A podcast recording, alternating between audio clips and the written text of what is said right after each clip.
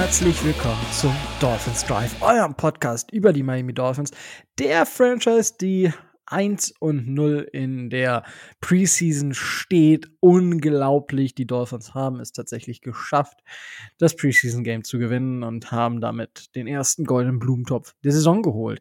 Aber wenn es heißt Dolphins Drive, dann heißt es, ich mache das Ganze hier nicht alleine, alleine, sondern äh, derjenige, der es letzte Woche alleine gemacht hat, ist äh, diese Woche auch wieder da. Moin, Micho. Guten Tag. Ja, und äh, der Tobi äh, muss leider Geld erwirtschaften. Dementsprechend kann er heute leider nicht dabei sein. Aber wir haben ein paar Ideen von ihm, was die Roster Predictions angeht, denn es geht diese Woche um die Defense, um die Defense Roster Prediction. Wir werden über kurz über die Cuts sprechen, weil das waren jetzt keine überraschenden Kandidaten, vor denen hatte Tobias tatsächlich zwei komplett richtig predicted, zweimal die Position richtig und ja, die fünfte Position war jetzt war jetzt ein Fun äh, der Dolphins, kann man so sagen. Und wir werden ein bisschen über das Preseason-Game sprechen, was die Dolphins gewonnen haben. Ähm, ja, wenn wir noch ein bisschen Zeit haben für Gossip, werden wir natürlich auch darüber sprechen. Auch da hat Tobi uns ein bisschen was mitgegeben. Also, auch wenn Tobi nicht dabei ist, müsst ihr nicht auf den Content von Tobi verzichten. Ja. ähm, weil er hat uns dann doch was mitgegeben. Sehr, sehr schön.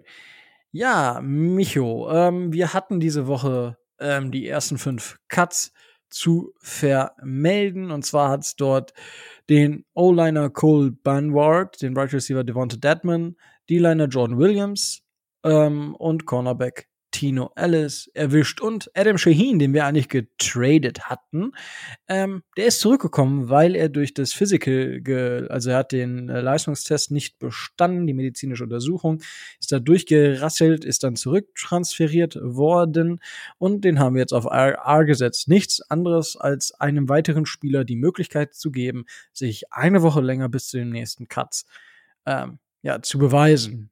Micho, wir haben gerade schon ein bisschen drüber gesprochen, aber ja, möchtest du groß ausholen bei den äh, Roster Cuts? Ja, ähm, kann ich tun. Und zwar hatte ich ähm, tatsächlich, und ich bezeichne mich in der Beziehung schon so ein bisschen als einen kleinen, ich will nicht sagen Experten, aber so einen kleinen Nerd, der eigentlich die Namen auch der hinteren Rosterposition der Miami Dolphins kennt. Ähm, bei den Namen der gecutteten Spieler hatte ich dann doch meine Schwierigkeiten zu, ach so, so nach dem Motto, die spielten auch bei uns. Der einzige Name, der mir bekannt vorkam, war Williams. Aber ich glaube, das ist auch ein Allerweltsname, deswegen kam der mir bekannt vor. Das ist alles, was ich zu den Spielern sagen kann. Also ist vollkommen, äh, ja, war zu erwarten. Punkt. Es sind auch noch nicht mal, wenn ich das richtig im Kopf habe, nicht mal Practice Squad Kandidaten, nicht mal ansatzweise. Es sind die, die sich am Rande der NFL wahrscheinlich jetzt so irgendwie ein, zwei Jahre äh, irgendwie ein bisschen was dazu verdienen werden, indem sie wirklich von Team zu Team hoppen und da irgendwelche Lücken für Camps auffüllen.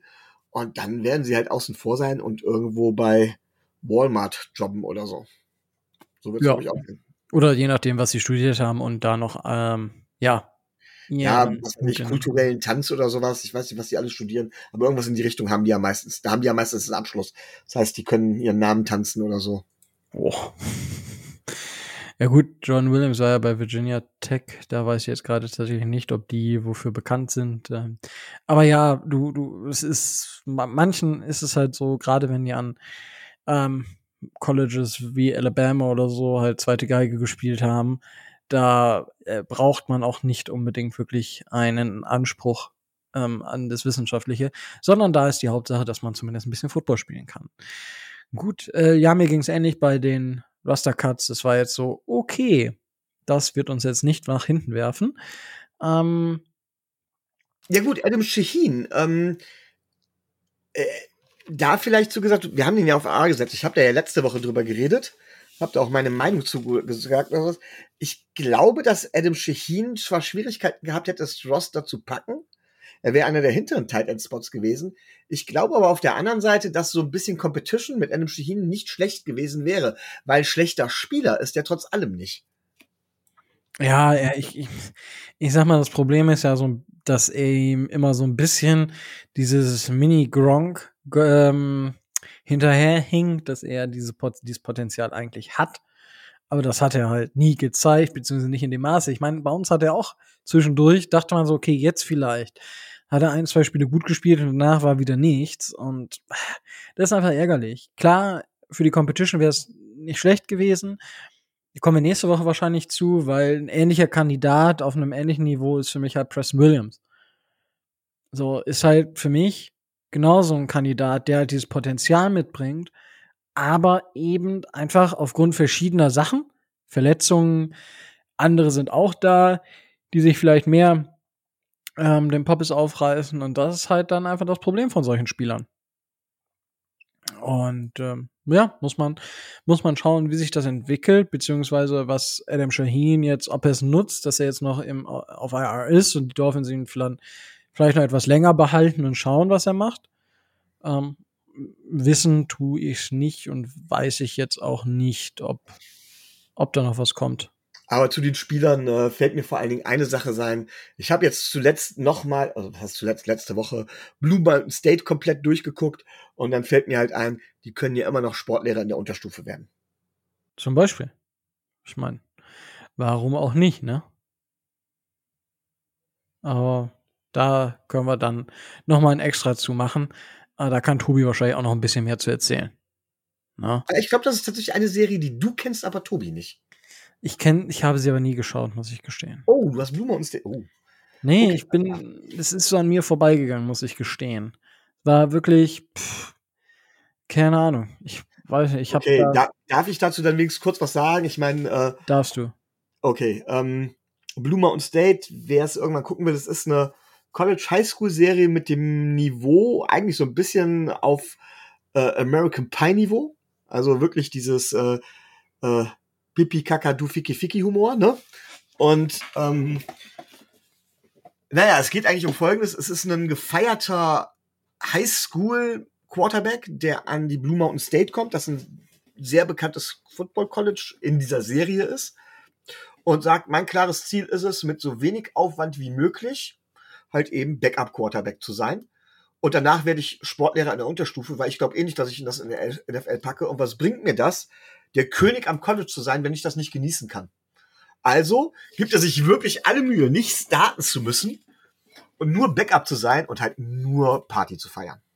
Das ist so die Geschichte von Blue Mountain State. Da passieren ein paar Dinge, da sind noch ein paar andere Charaktere dabei, wo sich das Ganze so ein bisschen ändert. Ähm, wird tatsächlich, also dieser Humor ist vordergründig sehr infantil.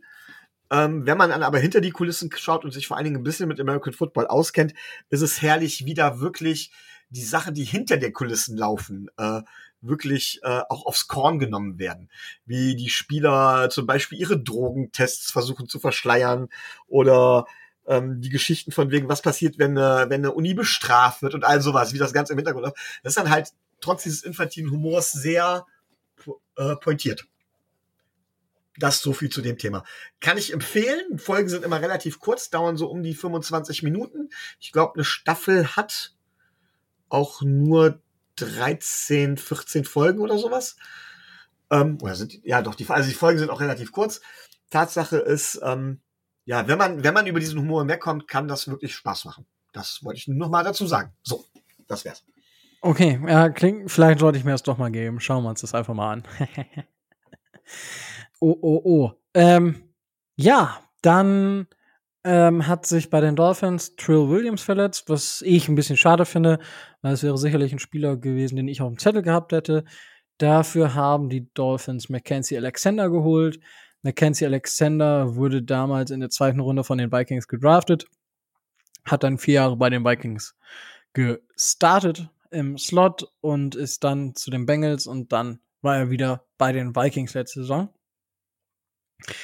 Darüber werden wir wahrscheinlich gleich auch noch sprechen, über die Personalie selbst. Und ähm, das ist noch passiert. Ich, Micho, kurz Verletzung, Trill Williams, äh, Saison aus, bevor die Saison angefangen hat. Hättest du ihn auf dem Zettel gehabt für den Kader? Ja, ja, definitiv.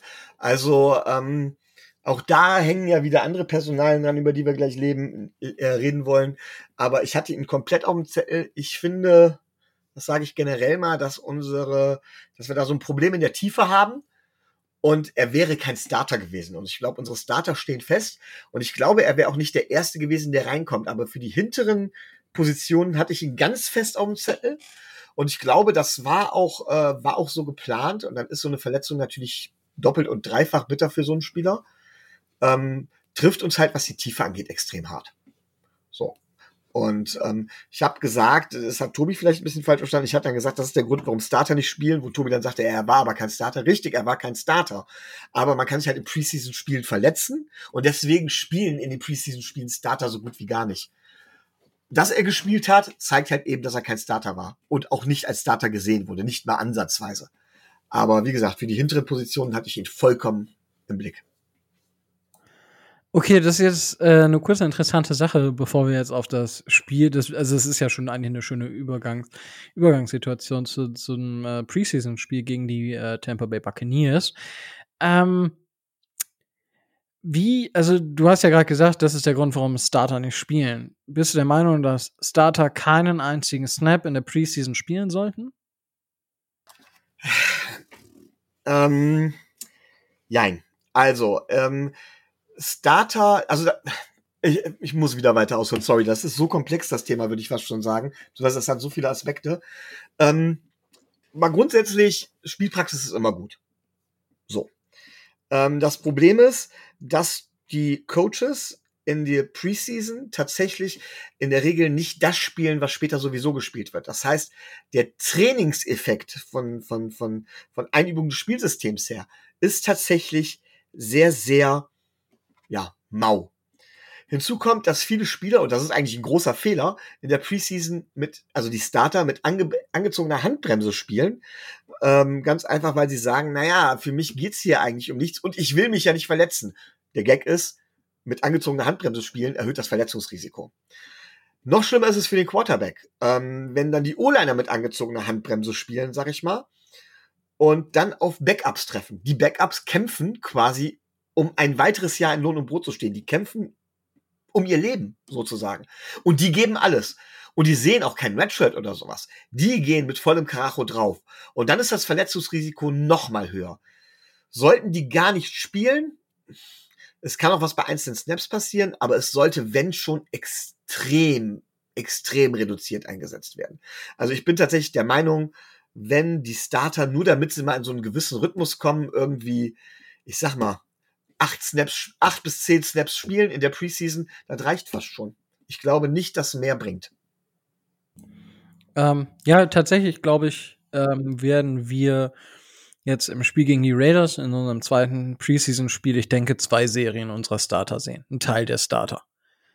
Also, dass Tour zwei Serien bekommt, da gehe ich von aus. Und danach vielleicht Bridgewater noch ein paar und dann zweite Hälfte da dann wieder Skylar Thompson äh, ran. Und ich denke auch die Receiver werden ein, zwei ähm, Serien bekommen. Ich, so gehe ich davon aus. Und im dritten Saison, im dritten Preseason-Spiel werden sie dann nicht mehr spielen, weil da wird es dann wirklich um die ähm, Roster Borderliner gehen, die sich noch mal den sich noch ins Rampenlicht spielen können und den letzten, ich sag mal, die letzten Überzeugungen, die letzten Argumente sammeln können warum sie dem 53er Roster der Dolphins angehören sollten. So schätze ich die Situation ein und so würde ich es wahrscheinlich auch machen. Siehst du das ähnlich oder würdest du tatsächlich weniger spielen lassen? Ähm, also ich, ich denke, also eine Serie werden sie Minimum spielen, ob sie eine zweite Serie spielen, muss man sehen. Also ähm, bin ich nicht überzeugt von, aber ist möglich, ja. Also ein oder zwei Serien, da will ich jetzt tatsächlich, das wäre eine Spekulation. Ich persönlich würde wahrscheinlich sagen, eine Serie reicht. Dachte ich mir jetzt schon fast. aber ist ja, aber sonst sehe seh ich es ähnlich wie du. Ähm, dafür hat man genug Training, wo genug passiert, wo man genug bewerten kann, weil du spielst ja hunderte Snaps, bevor die Saison überhaupt losgeht. Und wenn du bis dahin das nicht bewerten kannst, da werden auch ein oder zwei Serien mehr nicht so viel mehr Neues reinbringen, ähm, weil das ist dann irgendwie ein Prozent oder zwei Prozent, maximal fünf Prozent der Snaps, die du im Training gebracht hast. Und dementsprechend ist der, ist die Aussagekraft dieser Preseason-Spiele halt auch beschränkt, aber man hat zumindest eine richtige Spielsituation, wo es um richtig was geht und nicht im Training. Auch da gibt es Spieler, die eher im Training brillieren im Vergleich zum Spiel und es gibt auch so Spieler, die nur im Training, also im Training nicht so viel bringen, aber im Spiel dann wie ausgewechselt sind. Sowas hat man, das ist nicht gut, aber sowas hat man, dass man nicht immer auf konstant gleichem Niveau ähm, die Sachen abliefert. Ja, aber jetzt wieder ein, äh, ein Schwank aus meiner so reichhaltigen Praxis. Ähm, nein, also ich hatte einen Spieler, habe einen Spieler mal kennengelernt, der war nicht verkehrt, also war ein Rookie, klar, ne? Ähm, aber der hatte gute Anlagen, soweit ich das beurteilen kann, immer mit Vorsicht zu genießen. Ähm, aber der war halt folgendes, der war, stand auf, wir haben dann Scrimmage gemacht, Offense gegen Defense, und ähm, der stand mit mir, mit der Defense auf dem Platz und ähm, der hat halt gesehen, dass, oder war der Meinung, das Play geht auf die andere Seite, ja, dann brauche ich da nicht rüberlaufen, dann brauche ich mich auch nicht wirklich anstrengen. Und da habe ich den irgendwann angepfiffen und ich so, sag mal, willst du nicht hier mit und, ne? Und dann sagt er, warum? Ist doch egal, ist doch nur Training. So. Und da siehst du halt schon die Einstellung, wenn der dann irgendwann in einem Trainingsspiel, ja, dann Snap gespielt hat, war das aber scheißegal, weil ähm, da hat der Coach schon gesagt, nee, sorry, du nicht. Ganz einfach. Das heißt, man muss im Training erstmal die Leistung bleiben und eher in einem Trainingsspiel vorsichtiger sein und sich spielt wahrscheinlich eher zurückhaltender. Aber im Training, da muss man immer alles geben. Das ist meine Meinung und so sehe ich das auch. Zeigt die Einstellung äh, zu dem Sport und ähm, es gibt, das habe ich in anderen Sportarten gesehen, es gibt mehr Leute, die äh, mittelmäßig talentiert sind und die passende Einstellung hatten und dann weit gekommen sind, als Talentierte, denen die Einstellung fehlte. Das heißt, Talent ist nur ein ganz, ganz kleiner Teil. Es liegt zu 90 Prozent an der Einstellung. Und sowas im Training halt zeigt halt, dass die Einstellung fehlt. Ja, also ja und, und nein. Ich denke, man sollte im Training auch, also man sollte alles geben, aber äh, ja, müsste man. Ist immer so eine Frage, wie weit man geht. Also ich habe es ja auch, ich habe ja zumindest nur ein paar Monate dieses Erlebnis machen dürfen und zum Teil war es mir da ein bisschen übermotiviert, muss ich auch sagen. Ähm, weil man ist immer noch ein Team, egal ob man Defense, Offense ist. Ähm, das ist dann schon ein bisschen krass gewesen, aber insgesamt ähm, ist die Intensität, sollte die Intensität im Training hoch sein, weil wenn ich es im Training nicht bringe, dann ist die Wahrscheinlichkeit nicht hoch, dass ich es im Spiel bringe. Das, das ist einfach so. Also das ist meine Erfahrung. Ja, das dazu. Ähm, gut, ähm, dann würde ich sagen, lass uns einfach mal ein bisschen über ähm, das äh, Preseason-Spiel äh, sprechen. So, jetzt habe ich den Faden auch wiedergefunden. Und zwar haben die Dolphins 26 zu 24 gewonnen und äh, dabei auf ein äh, verschossenes Field Goal in letzter Sekunde, was an den rechten Pfosten des Field Goals ging, ähm, was der Kicker der Tampa Bay Buccaneers nicht versenken konnte.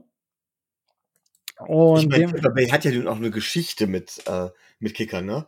Ich sag nur Roberto Aguayo. ja gut, aber ja, ich, also wenn ich an Geschichte und Kicker denke, dann muss ich als erstes irgendwie an die Bears aktuell denken.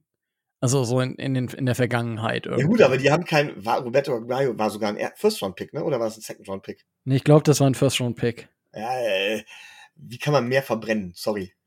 Also dann eher das, was die, was die Bears machen. Die dann vielleicht Pech hatten, aber nee, das war echt schon wow. Und dann hatten sie vor allen Dingen auch keine Geduld mit dem armen Jungen. Naja, egal.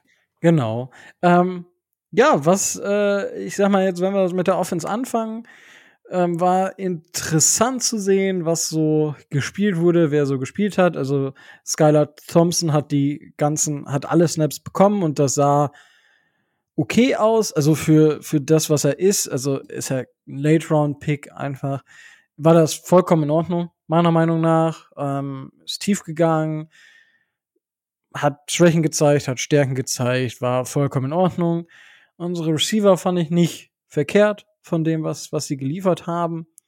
Mike Gesicki wurde eingesetzt. Das fand ich sehr interessant, weil Durham Smythe äh, weniger eingesetzt wurde. Ich glaube, er hat, doch, er hat tatsächlich auch ein paar Snaps gesehen. Aber nur ganz, ganz wenige. Gesicki hat ein paar mehr Snaps gesehen. Äh, zwei Stück, wow.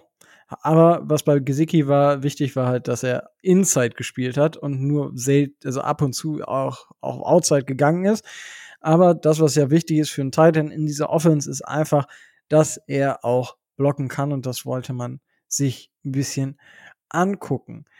Interessant war auch, dass die Dolphins mit ihrer ähm, mit ihrer Offensive Line so ein bisschen nicht direkt rumexperimentiert haben, weil ähm, unser zukünftiger Left Tackle hat nicht gespielt. Deswegen war aber der Rest der Line trotzdem der, der, ähm, der, der da ist. Also außer Connor Williams, ähm, der war auch nicht dabei. Tatsächlich sehe ich gerade. Aber ähm, Michael Dieter hat gespielt, Austin Jackson, Austin Jackson hat gespielt, äh, Eckenberg hat gespielt und äh, Robert Hunt hat gespielt. Also das sind alle Spieler, die potenziell starten können. Micho, kurze Frage erstmal an dich. Wie viel hast du von diesem Spiel gesehen? Ich habe mir ganz ehrlich gesagt nur ein paar, also eine Zusammenfassung, ein paar Aufschnitte angeguckt, ähm, äh, weil ich glaube, dieses erste Spiel ist nicht ganz so interessant gewesen. Ich fand es tatsächlich auch nicht so ganz so interessant. Es gab ein paar Sachen, die man sich im Nachhinein angucken konnte, wo man sagen konnte, okay, das ist vielleicht interessant. Aber ähm, ja, ich glaube, dass das zweite Spiel deutlich interessanter werden wird. Ja, vermutlich schon. Ähm, weil man hat halt gesehen, okay, wer ist auf jeden Fall Start, beziehungsweise wer ist wahrscheinlich sehr mit hoher Wahrscheinlichkeit sicher und wer nicht. Was für mich im Blocking aufgefallen ist, es war okay, was wir im Pass-Blocking gemacht haben, was aber auch daran lag, dass kein Starter von den äh, Tampa Bay Buccaneers dabei war. Aber Michael Dieter nach Verletzung fand ich sehr, sehr gut. Lanel Coleman, der Left Tackle gespielt hat, 42 Snaps, fand ich im, im Pass-Blocking okay. Also ganz, kurz, ganz kurz, vor allen Dingen 42 Snaps von 45 insgesamt. Genau. Der hat wirklich die ganze Zeit gespielt, hat auch gestartet. Fand ich, fand ich einfach gut. Austin Jackson war okay für die Snaps. Also er hat nicht viele Snaps gesehen ähm, weil Keon Smith hat dann äh, den Rest der, der Serie gespielt und Keon Smith, äh, it's not gonna happen. Ähm, Robert Hunt war auch nicht gut, hat auch nur wenig Snaps gespielt. Liam Eckenberg war auch nicht so gut. Ähm, allgemein war es im Passblocking aber okay. Also wir haben zwölf Pressures zugelassen. Es, es war schon mal schlimmer ähm, würde ich behaupten. Aber wir haben auch nicht gegen eine Top-Defense gespielt. Aber natürlich haben bei uns auch zwei Starter gefehlt. Solomon Kindley, der ein schlechtes Camp hat, hat auf beiden Guard-Positionen gut gespielt im Pass-Blocking. Ähm, nach PFF tatsächlich eine 85-5er Pass-Blocking-Grade. Das Problem ist, das ist einfach unser, unser Run-Block. Also unser Running-Game war halt non-existent. Und da haben halt Backups gegen Backups gespielt, so klar. Aber huh, ähm, ich hoffe, dass das mit zwei guten Spielern in, in der Line, die den Rest aufwerten, weil ein Spieler muss raus dafür und ich hoffe, dass, dass das unsere Line so weit aufwertet, dass wir dann auch ein Laufspiel haben. Entweder haben es die Spieler, die gespielt haben, noch nicht so ganz begriffen, wie das Laufspiel funktioniert. Das kann natürlich auch sein, aber das fand ich echt, echt nicht wirklich nicht gut. Ähm, muss ich einfach so sagen. Running Backs waren dann immer so ein bisschen mehr oder weniger gefundenes Fressen. War im Schnitt ähm, war es Yards per Attempt 4,5. Wobei Skylar Thompson da 25 Yards von den 49 ähm, hinzu, also gemacht hat. Sonst sind es 11 Yards mit 24, äh, 11 Attempts mit 24 Yards. Das ist, das ist halt nichts. Ja. Miles Gaskin war dann, äh, ist noch herausgestochen, weil er einen längeren, einen längeren Lauf hatte. Ähm, aber ansonsten war das, war das nichts. Ja, Secondary White, äh, unser Rookie, der hatte ein Carry für minus 5 Yards. Sonny Michel hatte zwei Carries für minus 2 Yards. Äh, nur um euch da mal so ein Gefühl zu geben. Äh, das war wirklich nicht gut. das war einfach nicht gut. Und wenn ich dann ins Receiving gehe, ähm, da war es schon ein bisschen besser. Ähm, 26 Targets wurden verteilt, sozusagen 20 Receptions. Linbone Jr. hat gezeigt, warum er vielleicht ins Roster gehört. Darüber sprechen wir natürlich nächste Woche. Und äh, insgesamt war das Receiving-Spiel, das Passing-Game schon deutlich besser als das, was, äh, was im Lauf stattgefunden hat. Micho, ähm, glaubst du, dass das eine, also, dass wir jetzt dieses Laufspiel noch nicht etablieren konnten? Ähm, jetzt sei es mal dahingestellt, dass wir, ob wir das Laufspiel etablieren wollen, whatever. Das genau. ist ja eh immer wieder so eine elendig lange Diskussion. Aber ich denke, wir werden ähm, versuchen, unser Laufspiel so mit einzubinden, dass das Passspiel möglichst effektiv ist und auch umgekehrt, also dass beides voneinander profitiert. Ähm, muss ich mir Sorgen machen? Ähm, nein. Also Sorgen muss man sich immer machen, glaube ich. Das schon mal grundsätzlich.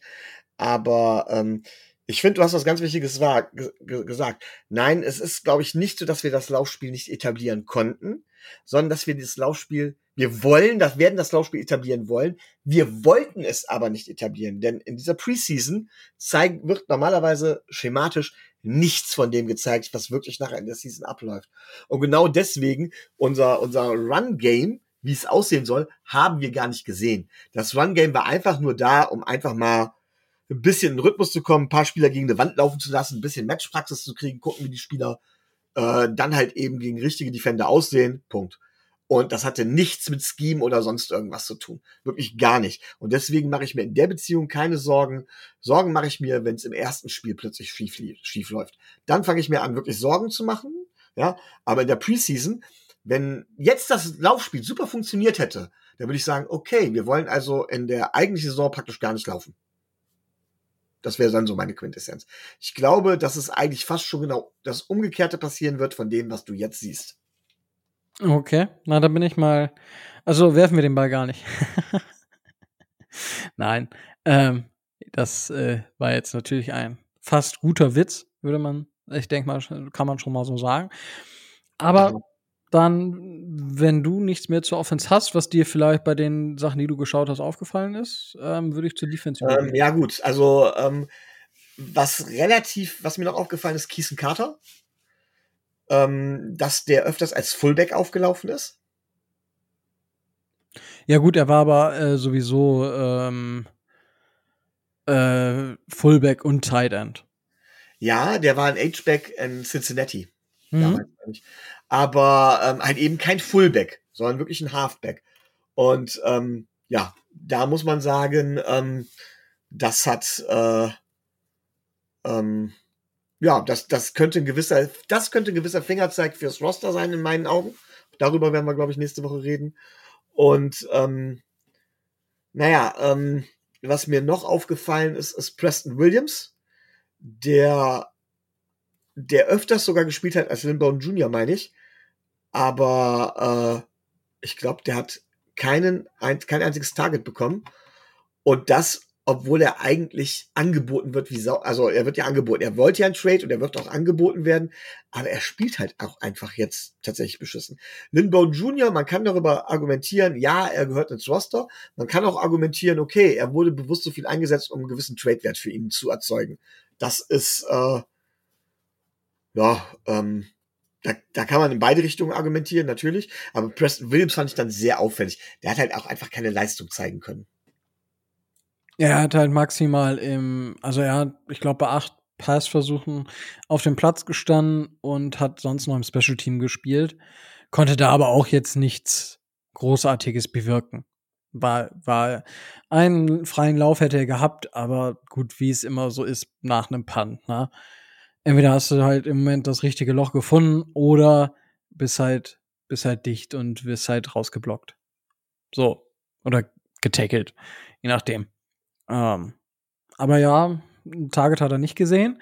Ich bin gespannt, was es wird mit, mit ihm, weil man ist ja in Gesprächen und schauen wir einfach mal. Und bei Lindbone Jr., ich bin, aber da, das haben, die Diskussion werden wir wahrscheinlich dann nächste Woche haben, wenn Tobias dann auch wieder mit dabei ist. Gut. Ähm, die Defense hat uns so ein bisschen das Spiel gewonnen. Ich meine, auch das sind wir ja gewohnt. Kurz vor der Halbzeit stand es dann äh, erst noch 6 zu 14 und auf einmal stand es 20 zu 14. Und zwar durch eine wirklich verrückte Interception von Elijah Campbell. Mit den Füßen hat er den Ball gefangen. Also das war wirklich ganz, ganz großes Kino. Und dann einen ähm, Fumble, beziehungsweise einen Forced Fumble von, ähm, ich weiß gerade gar nicht, wer es genau geforst hat. Ähm, Darius Hodge könnte es gewesen sein, meine ich. Und des, den Ball hat Sam Eguavone aufgenommen und in die Endzone getragen und auf einmal führten die Dolphins innerhalb von zwei Minuten, haben sie das komplette Spiel gedreht, führten 20 zu 14 und haben dann mit zwei weiteren Field Goals ähm, das Spiel, die 26 Punkte voll gemacht. Ähm, ein, ein kurz, wo ich gerade Field Goal sage, Micho ist, ähm, ist äh, Jason Sanders zurück, 4 für 4, zweimal über 50 Yards. Ist das der alte äh, Kollege Sanders, den wir jetzt endlich wieder haben? ich, ich will es hoffen. Also Sanders ist ein guter, um das mal ganz klar zu sagen. Und der hatte letztes Jahr eine beschissene Saison. Und in der NFL ist es sowieso, gerade bei Kickern, äh, wird in meinen Augen viel zu schnell gefeuert. Muss man auch ganz klar sagen. Und ähm, die Teams, die in der Regel, weil jeder Spieler kann mal eine schlechte Saison haben, die Teams, die in der Regel an ihrem Kicker festgehalten haben, ich glaube Green Bay war zum Beispiel auch äh, Matt Crosby, ne? Genau. Ähm, haben ja auch, da, der hatte auch eine ganz furchtbare Saison und so weiter. Ich glaube, bei, also jeder, jeder, der dabei, der an seinem Kicker festgehalten hat, hat danach in der Saison äh, die tatsächlich die Meriten geerntet. Und du hast vorhin die Chicago Bears angesprochen, die sind ein ganz gutes Beispiel. Boah, mein Namensgedächtnis. Äh, seit ich mir die Haare nicht mehr färbe, äh, wird mein Gedächtnis schlechter, glaube ich. Naja. Ähm, Cody Parkey oder wie meinst du? Ja, genau, danke. Ich wollte gerade sagen, der Kicker, der auch mal bei uns gespielt hat. Ähm, der hat eigentlich keine schlechte Saison gespielt, wird dann, also keine, keine herausragende, aber auch keine schlechte, hat den öfter schon mal quasi auch den Bears wirklich hat, hat, hat gut gekickt gehabt dann zwischenzeitlich, hat ihn auch, ich will jetzt nicht sagen Game-Winning Field Goals, aber hat schon ein, für einige Punkte gesorgt. Und dann haben sie keine Geduld. Dann Double Doink und dann wird er gecuttet und es werden sieben Kicker eingeladen und ich glaube, bis heute haben sie noch keinen, auf den sie sich verlassen können. Was hat es denn also gebracht? Hätten sie Cody Parker stattdessen weiter durchgezogen? Hätten sie wahrscheinlich zwar immer noch diesen Double-Doink-Kicker gehabt, aber wahrscheinlich mehr Punkte. Vermutlich ist das richtig. Ähm, aber da muss man jetzt eh nochmal gespannt sein, was bei den Bears passiert und wie sie ihren Quarterback jetzt noch unterstützen oder eben nicht unterstützen. Das nimmt ja fast, äh, das ist ja schlimmer als bei uns mit der O-Line gewesen, ähm, weil Justin Fields hat ja auch echt gar nichts. Einfach wirklich gar nichts um sich rum. Aber ich gespannt, wie, wie es für Justin Field wird in der kommenden Saison. Gut, ähm, die Defense hat, äh, habe ich ja schon gesagt, uns das Spiel so ein bisschen gerettet. Ähm, was so ein bisschen rausgestochen ist, ich habe ja den einen oder anderen Beatwriter. By the way, Omar Kelly ist kein Beatwriter mehr für die Miami Dolphins. Ähm, hat sich da, ich weiß gar nicht mehr genau wo jetzt angeschlossen.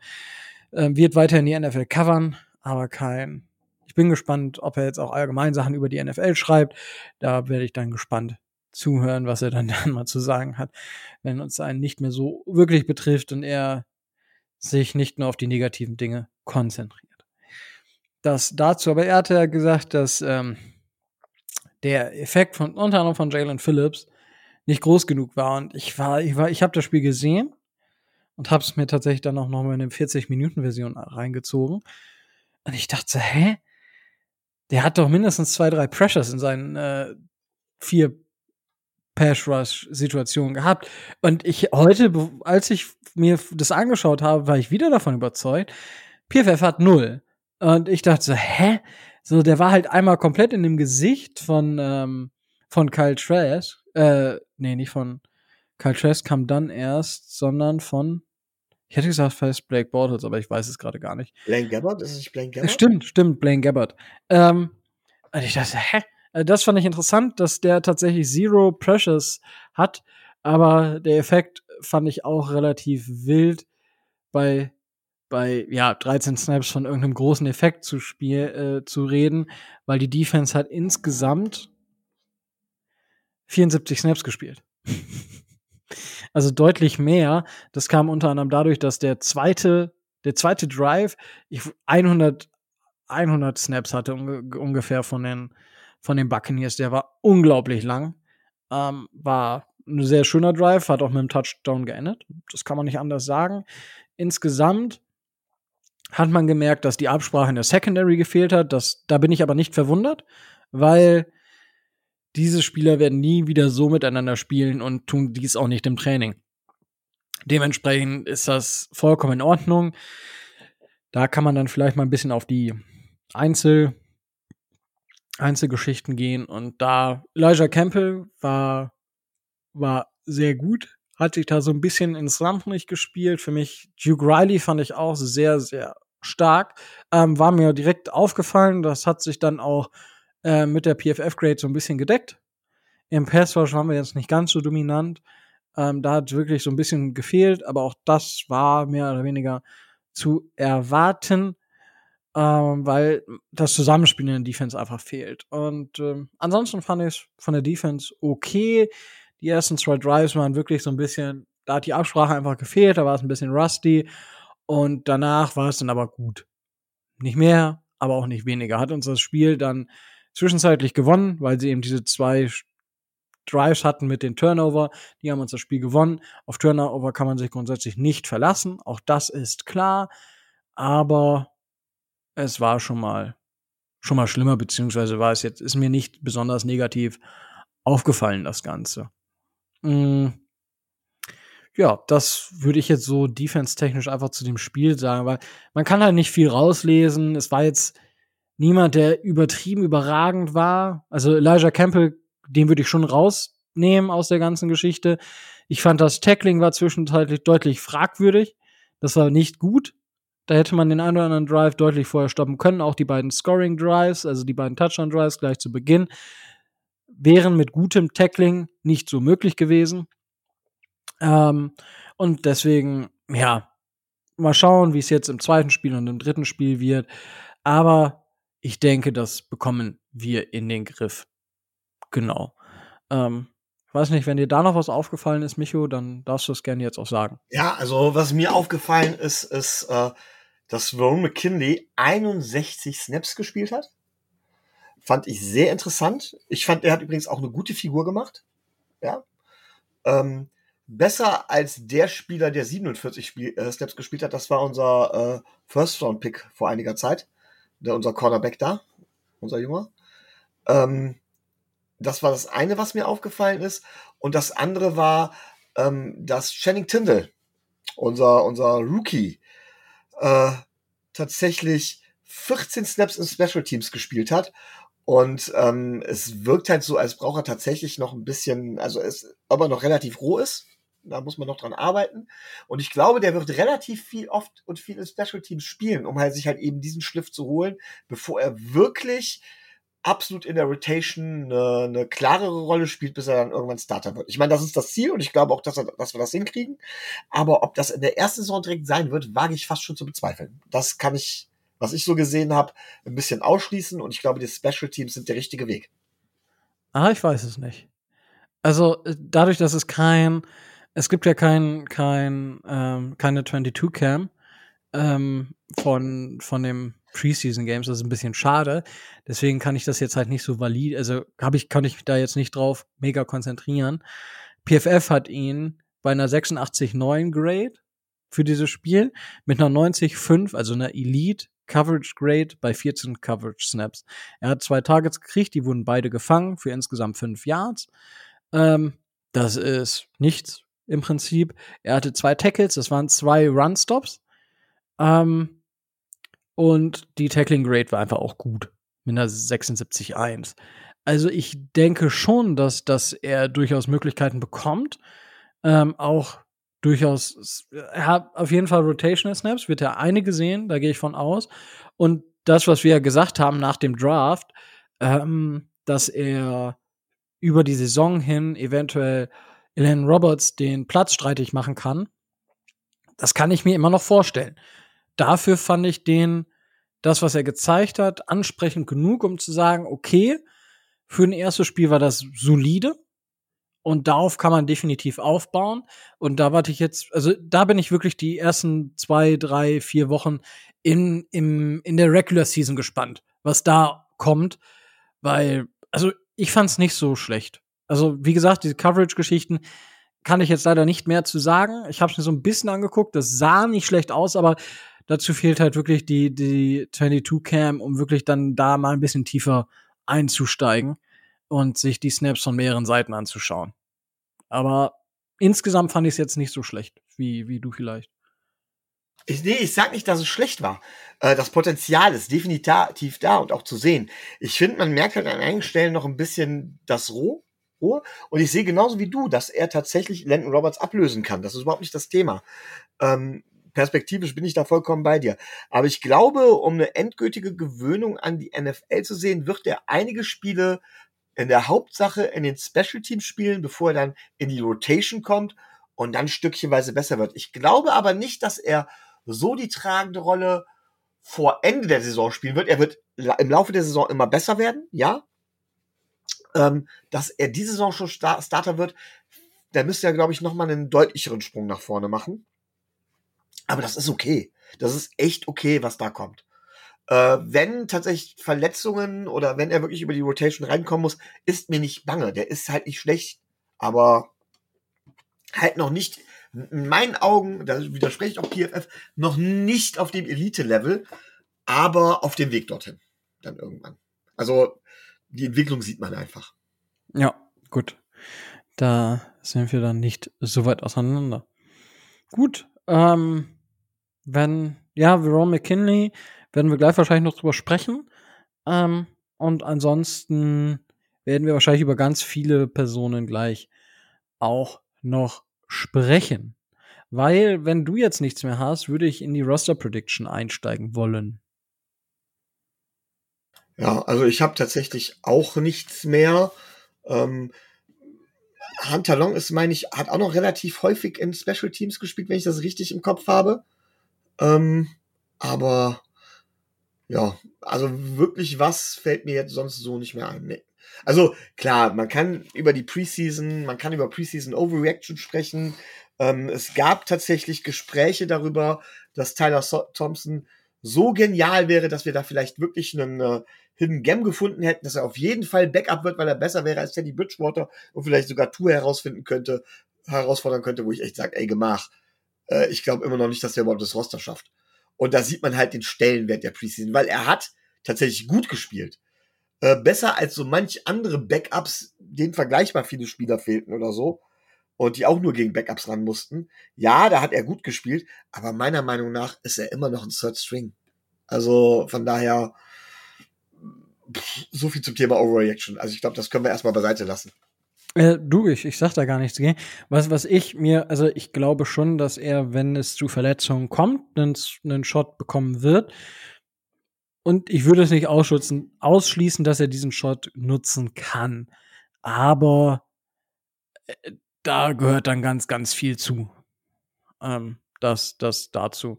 Und ja, du hast recht, Hunter Long hat äh, tatsächlich auch 14 Special Teams Snaps, Snaps gespielt, nicht Snaps. Ähm, Genau. Das, das dazu. Gut.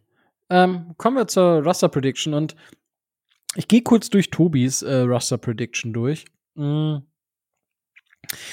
Ähm, der Kollege war auch davon ausgegangen, dass die Offense mehr Spieler hat als die Defense und hat sich auf 23 bis 24 Spieler für die Defense beschränkt. Er hat es nach Defensive End, Tackle, Secondary und Linebacker gemacht und hat ähm, bei Defensive Tackle Sila, Wilkins, Jenkins und Raquan Davis.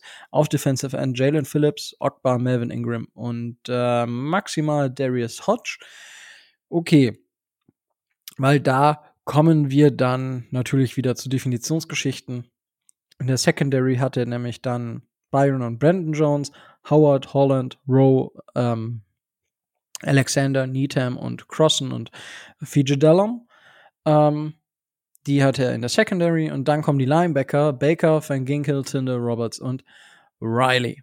Das sind quasi die 23 bis 24 Spieler. Hat dann natürlich einige Battles hinten raus. Iguavone steht noch auf der Liste. Igbenogany steht auf der Liste.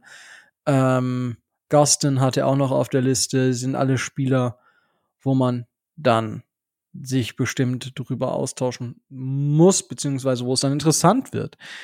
Gut, äh, Micho, äh, wie möchtest du anfangen? Hast du eine Gruppe, mit der du anfangen möchtest? Ähm, also ich kann direkt mal sagen, ich habe 25 Spieler in der Defense. Das ist tatsächlich ja vergleichsweise, ähm, ja, vergleichsweise viel. Ja? Und ähm, ich habe sowohl was Linebacker und D-Liner, also die Front Seven angeht, als auch was Cornerback und Safeties angeht, so ein bisschen äh, ähm, eine Definitions, ja, eine Einordnungsfrage, weil man könnte eigentlich fast schon sagen, okay, Front Seven und Backfield. Ähm, aber ich glaube, ich würde, ich glaube, ich würde mit den Safeties anfangen. Mhm. Ähm, da habe ich tatsächlich fünf. Ich auch. Ich habe, äh, das ist jetzt ein absoluter Schocker für, für dich, das weiß ich, aber Jevon Holland, den habe ich gesetzt. Oh mein Gott, oh mein Gott. Ähm, Brandon Jones, ich weiß, es findest du auch komisch.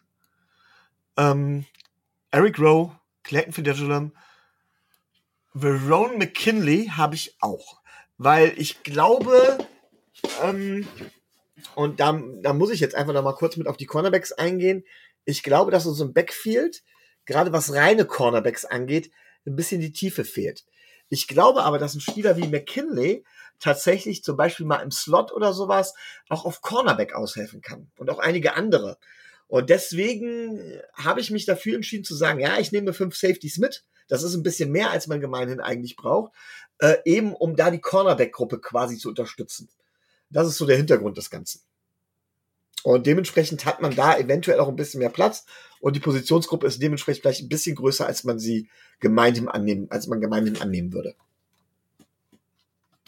Ja, ich bin auch bei fünf. Ähm, ich habe tatsächlich vier auch und ich habe halt nachher wirklich dieses Battle zwischen Elijah Campbell, der bisher in der NFL nie wirklich Fuß gefasst hat. Der hat bei vielen gespielt, aber halt, also er war bei in vielen. du hast auch Jevin Holland? Ja, den hatte ich, habe ich. Unglaublich. Äh, als, als Nummer vier. Ähm, weil er im Training heute zwei Interceptions gegen Tour gefangen hat. Deswegen habe ich den auf vier und nicht auf fünf bei den ähm, Safeties. Ja, hat es knapp geschafft. Ähm, und dann ist halt wirklich die Frage, Elijah Campbell oder Verone McKinley. Das ist für mich, also Verone McKinley müssen wir nicht mit reinnehmen, weil ich glaube, der wird äh, von irgendeinem anderen Team genommen, wenn wir ihn in den pra ins Practice Squad nehmen. Das kann ich mir halt sehr, sehr gut vorstellen. Und das ist halt so ein Thema, wo ich, wo ich wirklich, ich habe 24 Spieler ähm, und ich würde McKinley tatsächlich mitnehmen und würde quasi in der Secondary dann insgesamt zwölf Spieler haben. Genauso wie letztes Jahr hatten wir auch sieben Cornerbacks, fünf Safeties und ich würde jetzt halt aufgrund dessen, dass wir da sehr, sehr fluide sind, vielleicht 6-6, beziehungsweise kann man halt Verone McKinley, eventuell auch Elijah Campbell, da das weiß ich jetzt nicht so genau, aber ich muss sagen, ich habe Elijah Campbell tatsächlich bei Cornerback einsortiert. Ah, du hast ihn aber mit drin. Ja, aber okay. bei Cornerback. Deswegen sage ich, da ist die Grenze tatsächlich, und das ist die Grenze fließend. Ich finde, gerade in der, in der Defense kann, muss man eigentlich zwei Positionsgruppen haben. Nämlich Front Seven und äh, Defensive Backfield. Einfach aus dem Grund, weil, und das tun mittlerweile fast alle Defense, aber wir sind da schon ein gutes Beispiel immer schon für gewesen jetzt. Und das heißt immer schon. Tatsächlich ist das noch, kommt das noch aus Flores, äh, dass wir extrem flexibel sind und Spieler eigentlich in der Regel äh, wirklich komplett nicht auf eine feste Position so einfach zuzuordnen sind, es sei denn unsere Defensive Tackles vielleicht. Aber das ist auch schon fast alles. Ja, Eric ja. Rowe und Jevon Holland auch noch.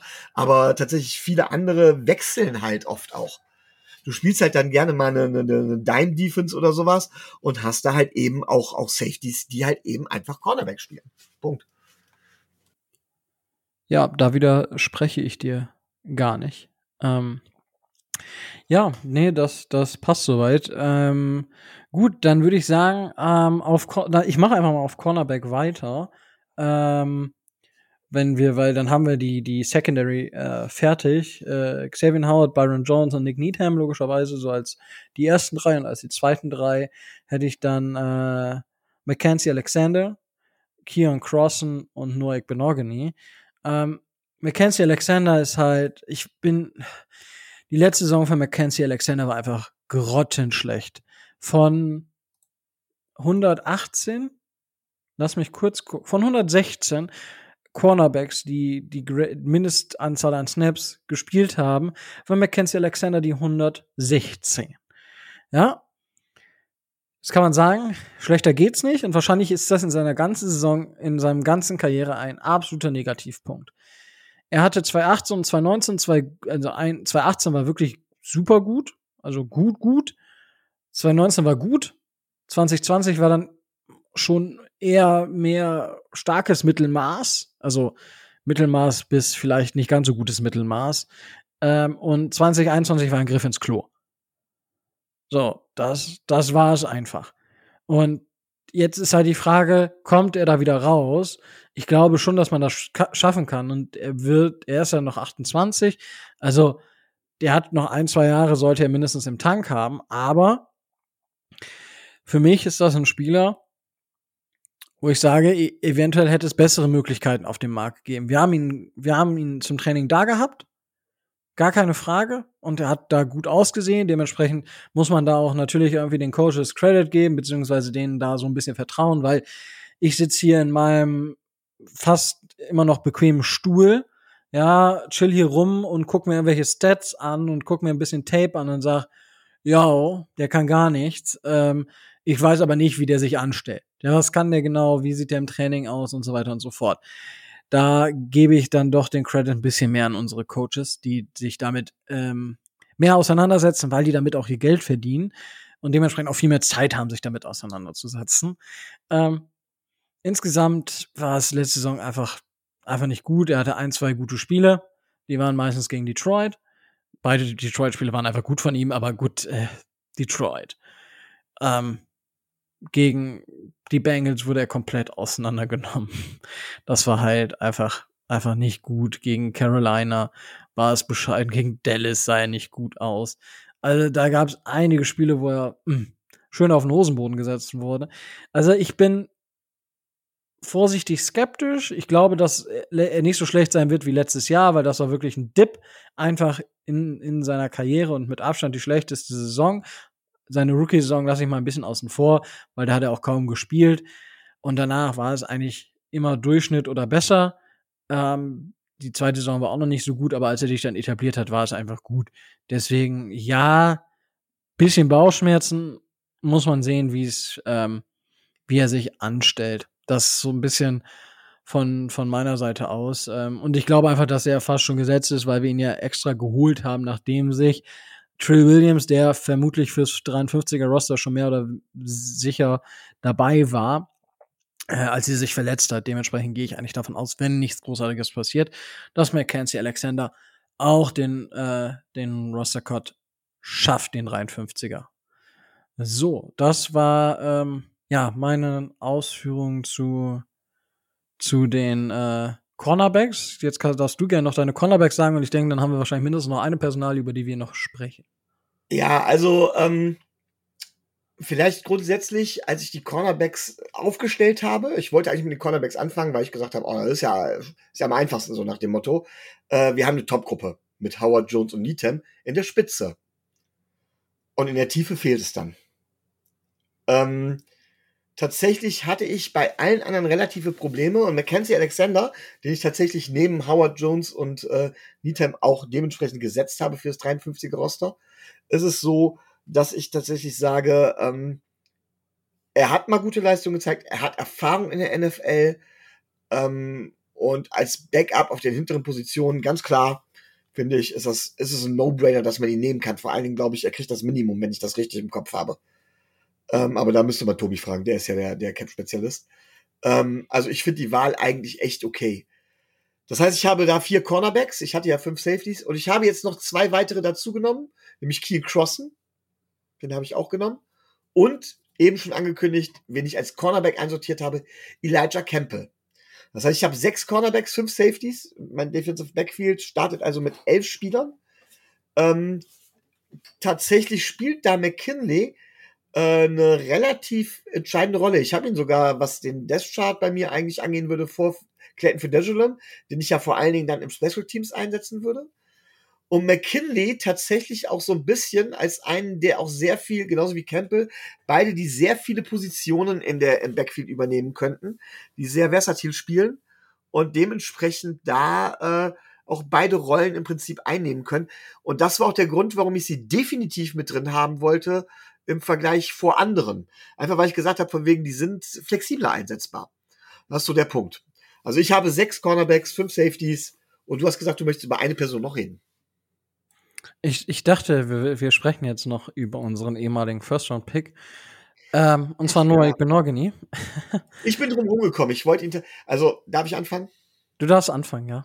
Ähm, ich muss dazu sagen, er hat ein sauschlechtes Camp eigentlich. Das heißt, er verbessert sich etappenweise. Wir reden davon, er ver verbessert sich etappenweise, dass er irgendwann mal an dem 53er Roster stuppern könnte. Er hat in meinen Augen, was ich gesehen habe, auch nicht gut gespielt jetzt im Preseason-Spiel.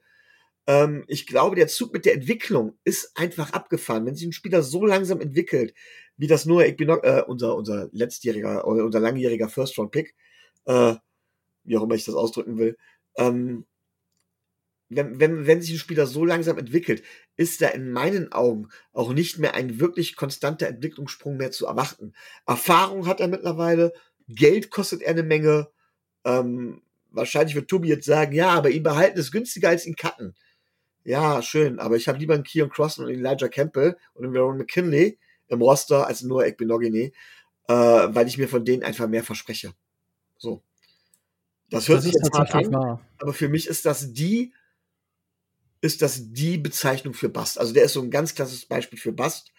Ähm, und das haben viele Teams. Und da müssen wir der Wahrheit ins Auge blicken. Ja, die NFL liebt ihre First-Round-Picks, wir lieben unsere First-Round-Picks auch. Und wir denken immer, ja, aber es gibt doch einen Grund, warum der so hochgepickt wurde. Ja, aber das war mal. Ja, also es ist tatsächlich so, wie du es gerade gesagt hast. Ähm, er kostet uns im Endeffekt äh, mehr, wenn wir ihn cutten, als wenn wir ihn behalten. Das Tragische finde ich eigentlich, also wenn ich mal ähm, paar Spieler, die, die vermutlich, also ich gucke hier gerade, die haben es alle nicht geschafft. So, du gehst ja, also Verona Kenny hast du ja dabei. Ähm, ja, habe ich dabei. Devin Holland hast dabei. Ähm, okay. Kurzer Spoiler, hast du Channing Tyndall im Kader? Ja, ne? Ja, ja, ja, doch. War okay. knapp, aber ja. Ähm, wären nur dabei, falls du das fragen willst. Ja, ähm, den brauche ich gar nicht mehr. Weil Noik Benogany ist ja schon seit 2020 in der NFL. Ja. Er wäre, wenn er den Roster schafft und die Spieler, die ich hier oben, da, da ist so ein Darius Hodge, den habe ich vorhin schon genannt, weil es so ein Roster-Borderliner. Ähm, ähm, Elijah Hamilton, Cornerback, Cameron Good, Edge Defender. Das sind so Spieler, wo ich jetzt gerade das Alter nicht direkt zu habe. Noek Benogini wäre, wenn die drei genannten Spieler, McKinley, Tindall und Holland dabei wären, unser viertjüngster Spieler in der Offense. Finde ich, also nicht. Ich würde sagen in der Defense. Oder spielt der neuerdings Offense? Ma, ma, ja, ja, der spielt alles. Entschuldigung. Ähm, ich finde, ich, das finde ich immer noch krass, weil ich habe gerade auf das Alter geschaut bei bei äh, Sportrack, weil ich so ein bisschen geguckt habe, okay, was würde uns dies kosten, was würde uns jenes kosten? Und ich dachte, hä? What the fuck? Wie, was, was bin ich sehend? Und äh, er kostet uns dieses Jahr 3,069 Millionen und würde uns tatsächlich 4, irgendwas Millionen kosten, ähm, wenn wir ihn cutten. Und ja, ich, wie gesagt, ich hatte ihn damals auch sehr hoch. Ich hatte ihn ja als First Round Borderliner ähm, in, in meinen Predictions drin, damals im Draft. Das, was ich bisher gelesen habe, ist das Camp solide bis okay. Er trainiert mit deutlich besseren Spielern jetzt, muss sich gegen deutlich bessere Spieler beweisen. Und wenn er nicht jedes Mal gegen Tyreek Hill verbrannt wird, dann ist das für mich zumindest schon mal ein Start in die richtige Richtung. Natürlich reicht es nicht. Natürlich nicht. Aber ich glaube, dass er dieses Jahr noch bekommt. Egal was passiert, weil er einfach auch dieses Jahr erst 23 wird. Ja. Ähm, er hat Vertrag bis 2025, also sind noch quasi drei Jahre, die er auf dem Fünfjahresvertrag sitzt, wenn ich das jetzt. Moment, der hat erstmal nur vier Jahre plus die Option, ne? Genau. Dann sind es tatsächlich, also die zwei Jahre hat er noch und dann wäre 25 quasi das Option hier, was unrealistisch ist. Und äh, dann schauen wir einfach mal. Aber ja, ist, äh, finde ich, immer noch eine ne krasse Nummer irgendwie. Also, dass er halt immer noch so jung ist. Und ich, ja, die Hoffnung stirbt zuletzt, klar. Ich glaube nicht mehr dran, dass daraus jetzt ein heftig guter Cornerback wird. Ähm, aber einer, der im soliden Mittelfeld mithalten kann, wäre ja schon mal ein Anfang. Und dementsprechend einfach mal schauen, ähm, was, was dabei rumkommt und ähm, wie es jetzt zu Ende geht mit, äh, mit äh, Neo, nee, Noah Igbenogany. Und ich glaube tatsächlich, dass er aber dies Jahr noch den Roster-Cut schafft. Ähm, ist eine, ich denke, eine interessante Diskussion und auch für euch da draußen. Was denkt ihr? Noah Igbenogany, wird er es nochmal schaffen in den Kader oder wird es das Ende bei den Miami Dolphins sein? Oder, Micho, auch eine Frage an dich, finden vielleicht noch einen Trade-Partner, weil er war ja First-Round-Pick. Wir wissen, dass die NFL ihre First-Round-Picks liebt. Gibt es noch einen Trade-Partner?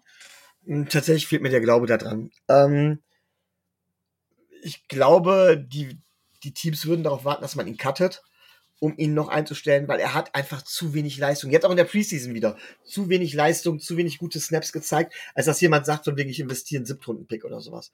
Also äh, Texans wären dafür prädestiniert gewesen, aber da, da scheint ja jetzt plötzlich vernünftige Leute am Werk zu sein. Von daher glaube ich tatsächlich nicht, dass wir einen Trade-Partner finden. Leider, denn ich würde für ihn gern zumindest noch einen Siebtrunden-Pick kriegen. Auch wenn das nicht wert ist in meinen Augen, aber ja. Wow. Keine Liebe für First-Round-Picks. Ähm.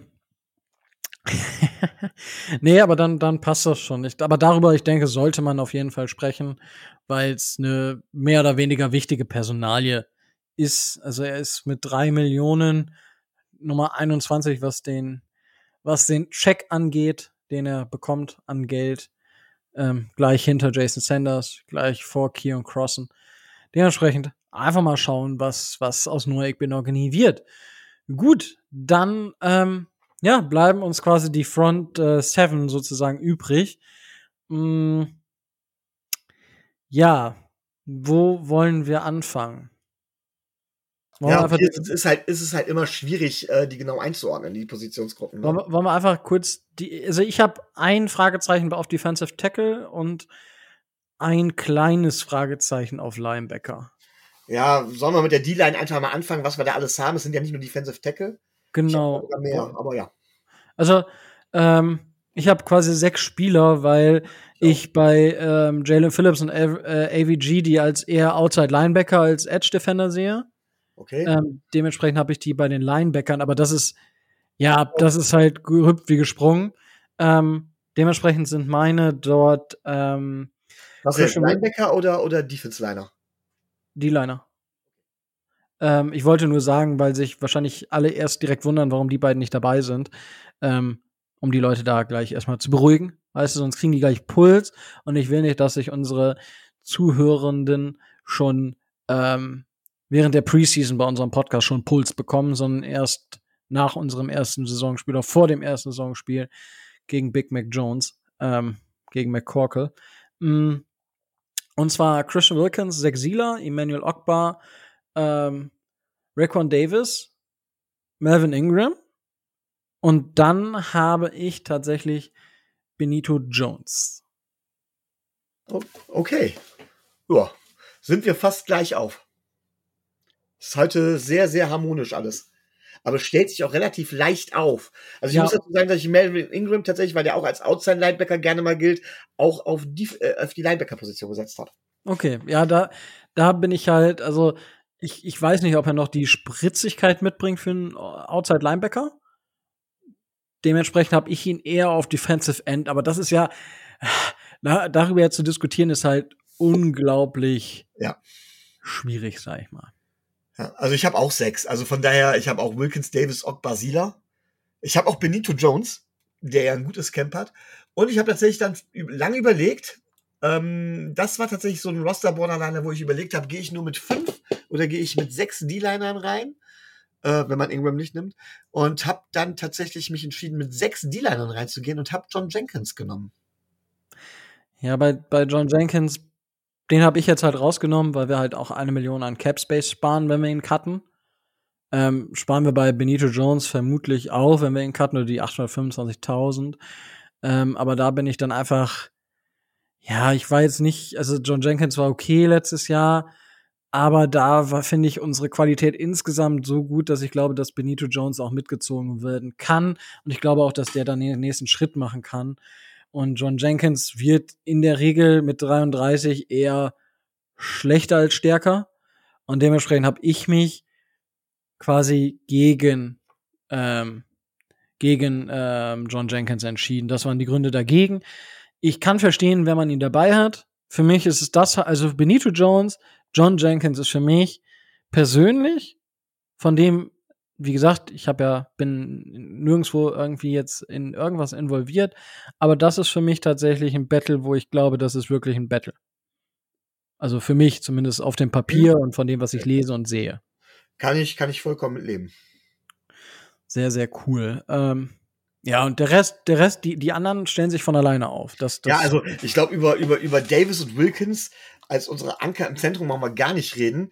Ja, ich äh, Sieler, Sieler schon eher als, also Sieler eher als Davis, nach dem, was, was da abgegangen ist letztes Jahr. Ja, wollte ich gerade sagen. Das ist auch noch, äh, ja gut, aber auch Davis, ne? Also, äh, und Ogbar hat halt jetzt über, mehr, über zwei Saisons gezeigt, von wegen, dass er tatsächlich gut ist. Ja. Ähm, und dass er, dass er in unserem System funktioniert. Wir haben ihm einen langen Vertrag gegeben, aber auch, ist auch ein No-Brainer, dass er da mit reinkommt. Also die vier haben sich von selbst aufgestellt. So. Genau. Und dann, äh, ja, ähm, ist halt, der Rest ist dann quasi äh, Jalen Phillips, Andrew van Ginkel, Jerome Baker, Len Roberts, Duke Riley, Channing Tyndall. Und dann ist halt Sam Iguavone wäre bei mir halt so noch dieser Roster-Borderliner. Wo ich halt, also ich habe die Offense nicht gemacht bis jetzt, deswegen ist das für mich so eine Personalie, genauso wie äh, quasi John Jenkins, McKinley. Das sind so drei Spieler, die ich halt so auf dieser Kippe habe. Benito Jones, John Jenkins als einer von den beiden. Ähm, und je nachdem, was bei der Offense ist, muss man sich dann anschauen, ob es einer mehr von der Offense wird oder doch vielleicht einer mehr von der Defense. Und das sind so die Fragen, die sich für mich persönlich darstellen. Und ähm, ja, das ist für mich, äh, wäre für mich dann so das, was äh, auf Linebacker dann rumläuft. Also ich habe hab auch lang hin und her überlegt, ich habe die Offense schon gemacht, habe da an einer Stelle tatsächlich auch überlegt, wie ich es wirklich mache. Ähm, fand ich nicht, war, fand ich an einer Stelle nicht ganz so einfach, ist auch noch ein bisschen stochern im Dunkeln gewesen.